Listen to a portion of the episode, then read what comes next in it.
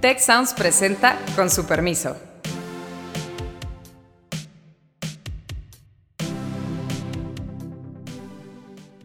Con su permiso, yo soy Alejandro Poiré y en esta ocasión me da muchísimo gusto inaugurar esta serie inicial de episodios especiales del mes con la presencia de Daniela de los Santos Torres. Ella es recientemente reconocida, fue recientemente reconocida como premio Exatec al mérito y como verán ustedes es un perfil que nos devuelve la esperanza en lo público. No debes dejar de salir a las calles, escuchar a la gente, porque la mayoría de las iniciativas nacen de ellos. Esto como que echa para abajo el mito de que la política es solo de los políticos, ¿no? Bienvenida Daniela, qué gusto tenerte aquí.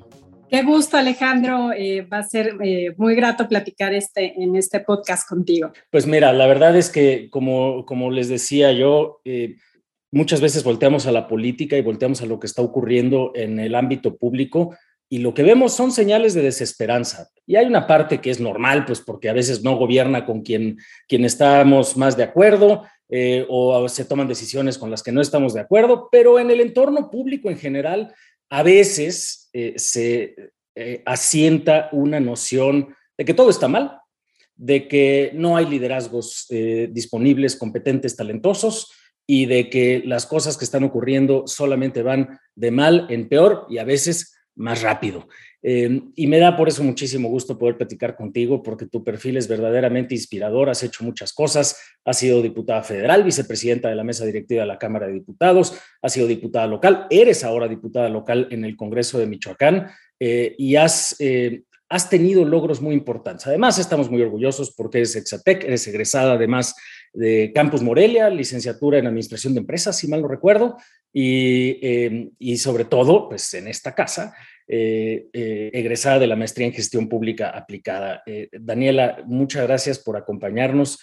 Platícanos un poco de tus logros. Tienes logros bien importantes, bien inspiradores en materia de adopción y creo que a veces estos temas trascienden de una forma muy importante la vida de cientos o miles de personas y no necesariamente tienen la cobertura que han tenido. Bienvenida, muchas gracias por acompañarnos. Platícanos un poquito. Gracias, Alejandro. Fíjate que coincido contigo que a veces la percepción es que en la política todo está mal, que todos los políticos son corruptos y, la sociedad tiene una, eh, pues sí, un, mal concepto de, los políticos en general. Pero creo que también somos culpables los mismos políticos porque eh, a veces no hacemos que lo bueno se note más, ¿no? Y te platico un poco mi experiencia. Efectivamente, fui eh, diputada local aquí en Michoacán y logramos una ley de adopción en el estado de Michoacán. No había una ley para eh, adoptar niños en el estado, como es una problemática en todo el país. Eh, este tema se legisla a nivel local y cada estado decide qué tanto avanza en el tema o no. Con esta, con esta ley logramos en 2013 eh, que se aprobara y se lograron alrededor de 110 adopciones en, en, ese periodo ¿no? que se pudo aprobar la ley. Y eh, a pesar de nada Más, nada más para aclarar un poquito para nuestro auditorio, ¿cuál era realmente, o sea, en la ausencia de esa ley, qué es lo que pasaba con estos niños? En la ausencia de esta ley se basaban en el Código de lo Familiar y había un reglamento en el DIF que pedía ciertos requisitos a los papás que adoptaran y tenía cosas tan ilógicas que atentaban contra los derechos humanos como el hecho de que te pedían que tenías que ser infértil para poder adoptar, es decir, si una, si una familia ya tenía dos hijos biológicos y decía, oye, quiero adoptar a un tercero, decían, oye, pero si tú sí puedes tener hijos, o sea, era una situación muy, muy, eh, pues, reprobable. Logramos hacer esta, estos requisitos muy claros y también los tiempos de respuesta, porque había familias que querían adoptar, les decían, ah, pues si eres apto, pero podían pasar meses o años y no se dan los niños en adopción. Y lo más importante, y que eso sí fue, fue de avanzada en todo el país, es que la razón principal por la que un niño no se eh, adoptaba en el caso de Michoacán y luego eh, encontramos que era algo que sucede en todo el país, era su situación jurídica, es decir, la pérdida de la patria potestad. Un niño podía caer en una situación de, eh, ser institucionalizado y pasaban meses o años sin que se resolviera su situación jurídica. Y si no perdían la patria potestad, no, no podía ser adoptado. Pero muchas veces esto era por negligencia de las mismas procuradurías que no hacían el trámite de, de pérdida de patria potestad. Entonces aquí pusimos un término que si en 120 días no se eh, eh, hacía este juicio de pérdida de patria potestad por negligencia de la Procuraduría o porque los papás no ponían atención en su hijo o, no había un interés real de la familia, el niño era sujeto de adopción. Entonces, em, mi reflexión era un poco en, el sentido de que a veces se hacen cosas muy buenas en el gobierno, pero eh, no las publicitamos o no las cacaraqueamos como deberíamos, ¿no? Y creo que esa es también obligación de los, de los políticos y de los funcionarios. Ahora, tampoco es fácil, ¿no? Porque realmente el, eh, tratar de ocupar un espacio de opinión pública, de medios, de difusión eh, sobre temas, pues que no necesariamente son los que a los propios medios les interesan más, porque pues realmente en esto no hay polémica. Digo, seguramente hay aspectos en los cuales podría haber sido de una forma o de otra, o la, modalidad específica, los tiempos, la autoridad responsable, etcétera. Pero no es un tema que, que incite, digamos, eh, gran polémica, gran discusión, y en esa medida, pues los medios de comunicación muchas veces no necesariamente están orientados a las buenas noticias, no necesariamente están orientados a los espacios de esperanza, ¿no? Entonces, eh, eh, creo que tienes razón, pues hay que hacer el esfuerzo, hay que divulgar, hay que trabajar, pero pues tampoco necesariamente es lo más fácil de lograr en un contexto, eh, pues en donde además en los últimos años, y bueno, ahora platicaremos un poco más de eso, pues hemos estado dominados por la polarización y si la noticia no se trata de algo que va en contra del presidente o en contra del neoliberalismo o en contra, en fin, en estos eh, parámetros a veces medio absurdos en los que discutimos, pues nadie le pone atención. También pasa un poco eso, ¿no? Definitivamente, y sí sería eh, una reflexión importante para todos los que nos escuchan y les gusta la política y quieren incursionar en, el tema público. Eh, mi, mi, recomendación sí sería que cada paso que den y cada logro que hagan, pues lo publiciten. Ahora tenemos afortunadamente el apoyo de las redes sociales, que es muy importante para dar difusión, ya no dependes únicamente de los medios de comunicación, porque a veces eh, cuando llegas al servicio público lo haces de una manera de decir, bueno, que mi, que mi mano derecha no supo que hizo lo de la izquierda y quiero ser muy justo y demás, pero en política no aplica eso. Yo creo que tienes que dar a conocer los logros, porque además eh, la sociedad efectivamente está ávida de gente que haga las cosas bien y quiere ejemplos a seguir así en la política, ¿no? Y si todo lo que ven es malo, todo lo que ven es eh, politiquería, pues sí, sí es muy desafortunado. Tienes toda la razón, hay esa responsabilidad de mostrar un camino, hay esa responsabilidad de decir si se puede. Totalmente, yo, yo lo entendí después de varios años, ¿no? Porque si es que a mí, no me gusta ser protagonista, yo no soy la típica de la foto, pero después de, de varios años y que me decía, eh, no sé, en las calles, en auditorios, oye, eh, cuando fuiste diputada, ¿qué hiciste? Ya les decía, no, pues la ley de adopción, penalicé el maltrato animal, reformé la ley de obras públicas, la ley del notariado. Sí, pero todo eso no sabíamos, ¿por qué? O sea, ¿por qué no, le dieron más? Exacto, entonces sí me quedé pensando y dije, la verdad es que sí, como políticos, sí es una gran responsabilidad cacaraquear los temas y sobre todo los que son positivos, porque eh, el, sentir en, en, la sociedad es de desesperanza, ¿no? De no están haciendo nada, no están solucionando temas. Y si los que estamos intentando hacerlo no, no lo publicitamos, no lo cacaraqueamos, entonces también estamos haciendo mal en no hacerlo. Hiciste muchas cosas, como ya lo mencionas, en el ámbito local, pero también en el ámbito federal, con una ley en la materia durante el Congreso, eh, la legislatura pasada. Eh, Platícanos un poquito de esa experiencia y luego quiero regresar a algo que ya mencionaste dos veces, pero me interesa mucho, que es cómo entraste a la política. Pero, pero primero platícanos cómo esta experiencia de Michoacán la llevaste al ámbito federal y cómo lograste también hacer cambios importantes, pues que han tenido un impacto en todo el país. Con mucho gusto. Ya que estábamos en, la Diputación Federal, pues nos dimos cuenta que esta situación que vivía Michoacán, de que las adopciones eran lentas, los niños seguían institucionalizados, pues no era únicamente en nuestro estado, sino en todo el país. Hicimos un análisis de cada uno de los estados y eso nos llevó también a darnos cuenta que, por ejemplo, hay estados, había estados que tenían eh, un promedio de adopciones al año. Por ejemplo, te pongo el caso de Coahuila, que tenía 200, adopciones al año. Y algo que me sorprendió y que ahora quiero yo eh, impulsar, porque van muy de la mano, es que eh, Coahuila es el único estado, en ese momento el único estado, que su Procuraduría del Menor estaba a nivel de secretario de Estado. Es decir, a ellos, a la Procuradora le reportaban un niño violentado, abusado y de inmediato podía rescatarlo, ¿no? O sea, había un énfasis, una atención especial de parte del gobierno. Efectivamente, y, mi pregunta es, eh, ¿no tendremos en todos los estados niños violentados, niños estados que no se están garantizando sus derechos. Por supuesto que los hay, pero hemos dejado de lado el que se fortalezcan las procuradurías. En ese, en ese entonces hice reformas a la Ley General de Derechos de Niñas, Niños y Adolescentes en materia de adopción para dejar, digamos, los lineamientos o los requisitos para que se homologara un poco el tema de adopción en todo el país. Se logró aprobar por unanimidad en Cámara de Diputados, después por el Senado, pero ahora está esa otra tarea pendiente, ¿no? ¿Qué va a pasar eh, con las procuradurías del menor de todo el país? ¿Cómo, ¿Cómo, debemos de hacerle para fortalecerlas y que se vean garantizados los derechos de, de todas las niñas y los niños? Claro, porque digo, tener una ley general es un paso enorme, porque es una ley que aplica en todo el país y que le pone, como dices tú, lineamientos a todos los estados para hacer la chamba, pero hay que hacer la chamba. O sea, de todas maneras, los estados tienen que hacer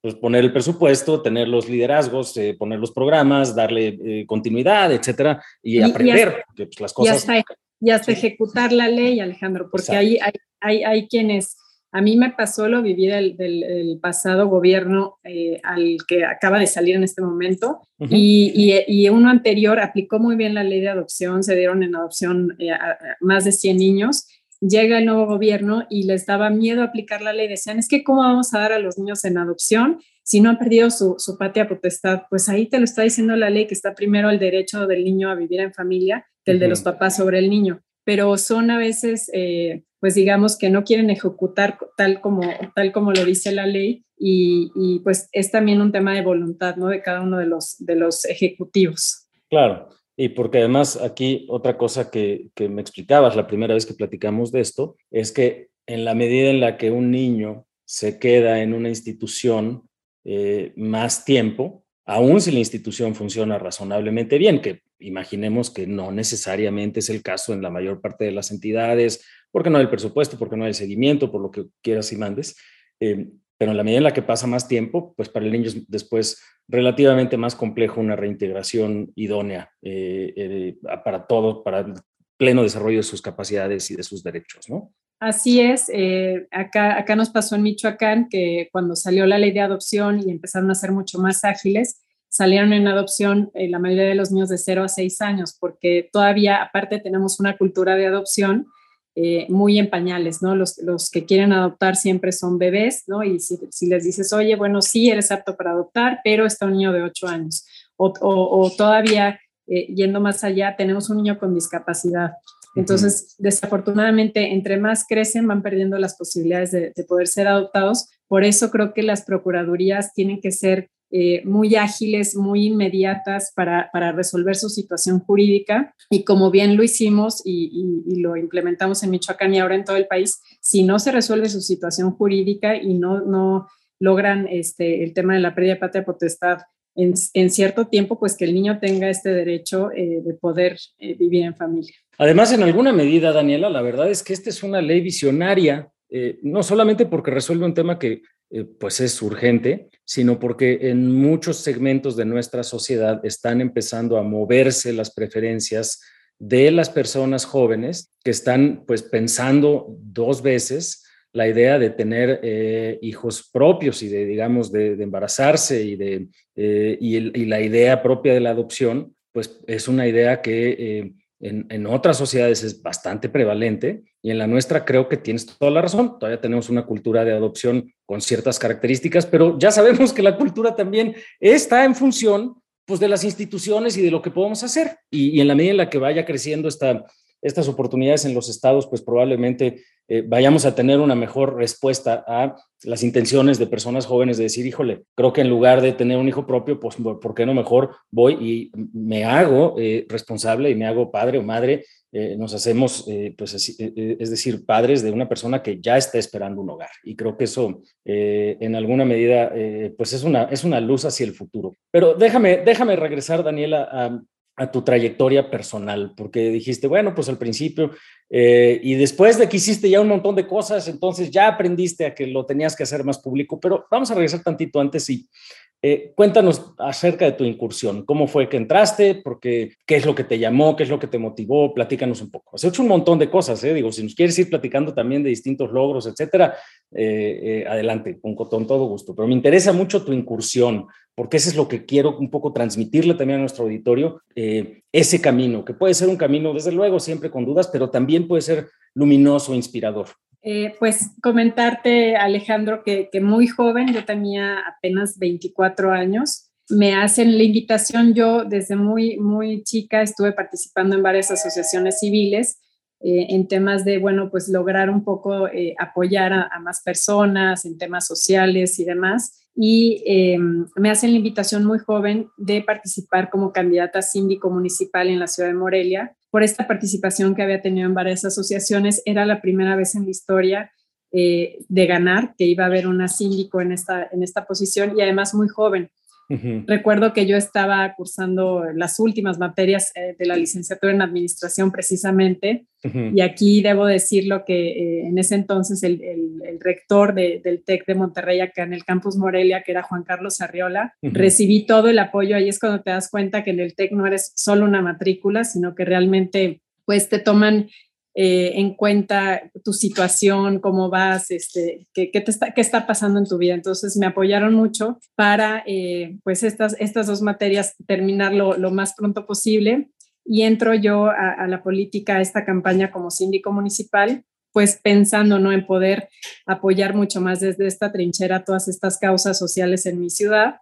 Y ahí pues me empiezo a dar cuenta de muchos temas que tenían que ver con el legislativo, ¿no? Por ejemplo, eh, me buscaban mucho asociaciones de animales, ¿no? Que en Michoacán no estaba penalizado el maltrato animal. Pues yo decía, si algún momento llego a ser diputada, los voy a ayudar a penalizarlo. Eh, me di cuenta que, por ejemplo, Morelia es una ciudad que creció sin áreas verdes. Tenemos miles de colonias que eh, no tienen áreas verdes. Entonces, analicé por qué había crecido así la ciudad, que es el caso de muchas ciudades en nuestro país, y resulta que el Código de Desarrollo Urbano no tenía una exigencia para las áreas verdes en el estado. Dije, en algún punto yo voy a reformar ese código, ¿no? Entonces, ya que, ya que te encaminas al tema público, creo que tienes una gran responsabilidad de revisar qué temas le aquejan a tu ciudad y en qué medida puedes eh, aportar para cambiarlos. Entonces, al final logré penalizar el maltrato animal, logré reformar el Código de Desarrollo Urbano y eh, también creo que cuando estás en el ámbito público, el contacto social es muy importante. Eh, a pesar de que tienes funciones muy específicas, no debes dejar de salir a las calles, de escuchar a la gente, porque la mayoría de las iniciativas nacen de ellos. Los políticos no somos todólogos y, son ellos los que te marcan la pauta de, qué, de qué debes de solucionar.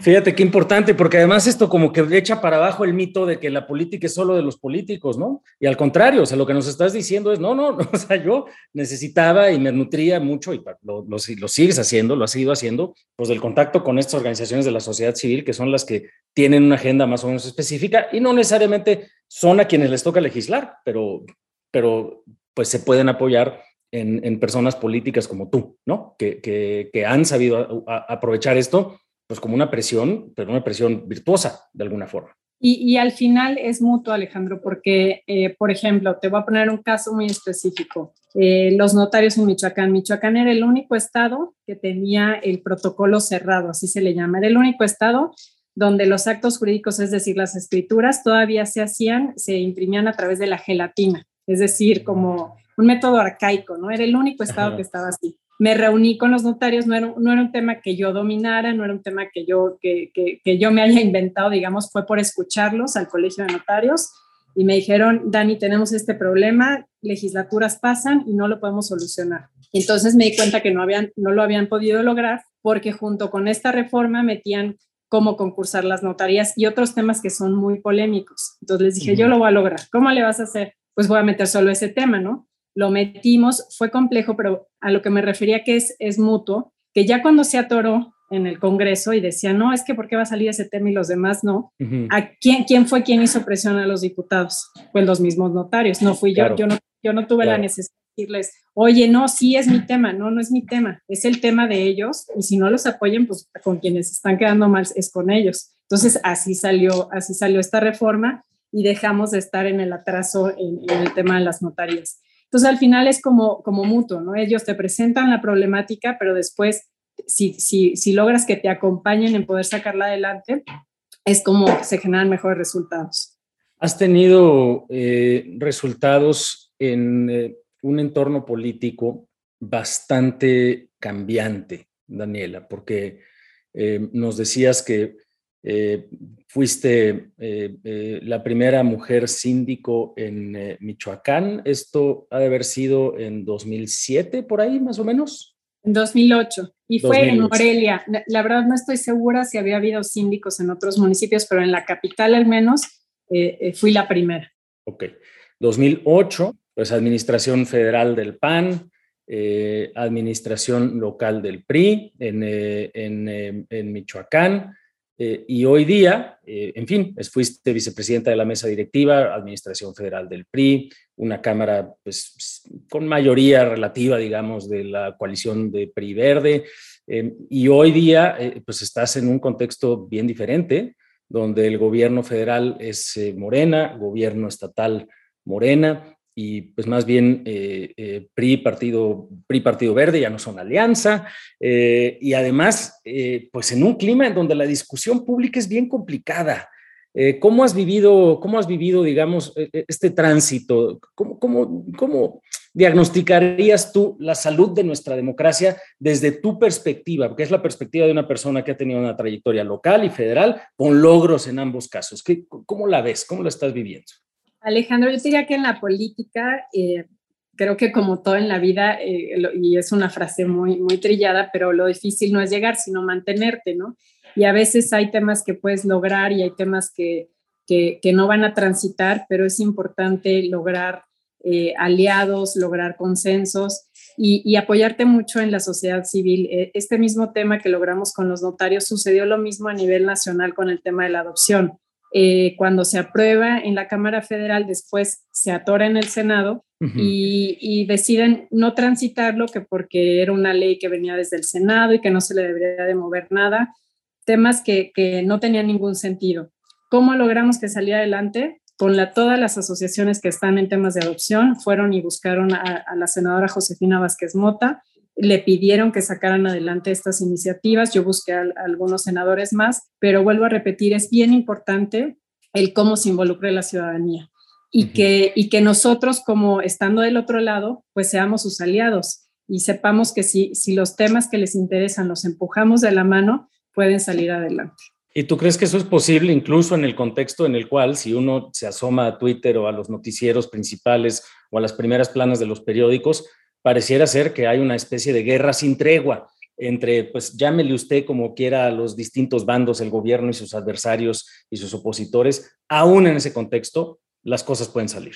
Yo considero que sí, el tema es cuando eh, los, los temas o la agenda es solo del gobierno. E, ese es cuando creo que no está bien. De nada sirve que haya acuerdos entre la oposición y los que están en el gobierno si es para pasar por encima de los ciudadanos y ahí creo que sí hay un, sí hay un, tú, notas que hay más crispación o que la gente está más desesperada o que hay más angustia en lo público. Realmente sí estamos viviendo momentos muy complicados, eso no hay duda, desde el punto de vista económico, de salud, de reactivación económica, del acceso de las personas a sus derechos, en temas de seguridad, ya, ya en fin, no hemos tocado el tema, pero pues eh, eh, también es un gran reto en muchos ámbitos del país. Eh, ¿Tú sientes que la gente está más desesperada, más animada, más atenta, menos atenta, más cansada? ¿Cuál es tu percepción? Yo creo que hay una preocupación generalizada porque en, yo creo que no hay nada más peligroso en política que no buscar el consenso y el acuerdo, sino pensar que una sola forma de pensar es la única y es la que debe de imperar en el país. Y pareciera que es ahorita lo que se está buscando, que solo hay una sola forma de pensar y todo lo demás está mal y, creo que eso no abona nada a la democracia. Eh, creo que cuando eres gobierno tienes que tener la responsabilidad de escuchar a todos y de buscar el consenso. Y creo que tu trayectoria es testimonio de eso. Eh, Daniela, la verdad es que eh, así lo has logrado, porque pues todo lo que has logrado ha sido con aliados de tus propios partidos en el que has estado, si mal no recuerdo, PRI, Verde en su momento, eh, pero también con otros partidos de distintos, eh, en fin, el, resto de los, eh, de los jugadores en el ámbito político, ¿no? Definitivamente ya encontré que el tema es incluirlos a todos. La las reformas en materia de adopción en la Cámara de Diputados se presentó PRI, PAN, PRD, Verde y PES, ¿no? Entonces los cinco lo hicimos y al final, entre más actores se sumen a los temas y los hagan parte, pues al final van a funcionar mejor porque van a impulsarlos hacia afuera. Daniela, la verdad es que me da muchísimo gusto que nos eh, hayas podido acompañar eh, en esta ocasión, en este primer episodio especial del mes de Con su permiso. Me da mucho gusto también que haya sido reconocida con el premio al mérito Exatec y le pido a quienes nos escuchan que estén atentas y atentos a las convocatorias. Eh, y pues nos sentimos muy orgullosos en la Escuela de Gobierno y Transformación Pública de que seas nuestra egresada. Y yo personalmente me, siento inspirado por tu trayectoria, por tu trabajo, porque creo que eso es a lo que, lo que nos inspira.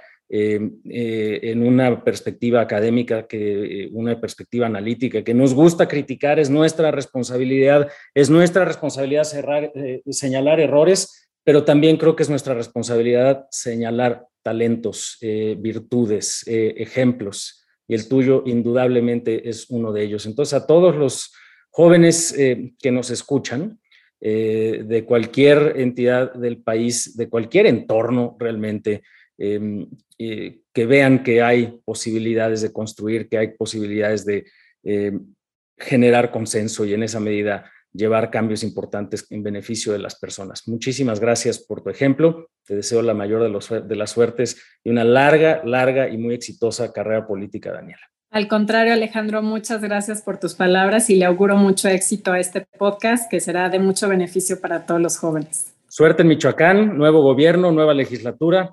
Que les vaya muy bien. Muchas gracias. Estoy a sus órdenes. Con su permiso, con eso cerramos esta primera eh, episodio especial del mes. Eh, muy orgullosos, muy contentos. Le agradecemos que nos siga, que nos comente, que nos comparta y que siga también a mis queridos compañeros Carlos Elizondo, Héctor Villarreal y Beata Boina en los episodios de cada semana de Con su permiso. Yo soy Alejandro Cuaré, le agradezco su atención. Te invitamos a escuchar Tech Review el podcast donde contamos historias que despertarán tu curiosidad. Yo soy Ana Torres y aquí contamos historias de ciencia, emprendimiento, innovación y liderazgo. Si te interesa la ciencia, el emprendimiento y la tecnología, este podcast es para ti. Escúchalo en Spotify, Apple Podcast y Google Podcast. Muchas gracias al equipo del Tecnológico de Monterrey y de Tech Sounds. Productor ejecutivo de Tech Sounds, Miguel Mejía. Asistentes de producción, María Guadalupe Monroy y Marcela Amezquita. Productoras de Con su permiso, Luz María Ávila y Cintia Coca. Diseño, Ángel Gómez y Daniela Solís. Postproducción, Max Pérez. Les invitamos a escuchar el siguiente episodio de Con su permiso y el resto de programas de Tech Sounds en los canales de su preferencia.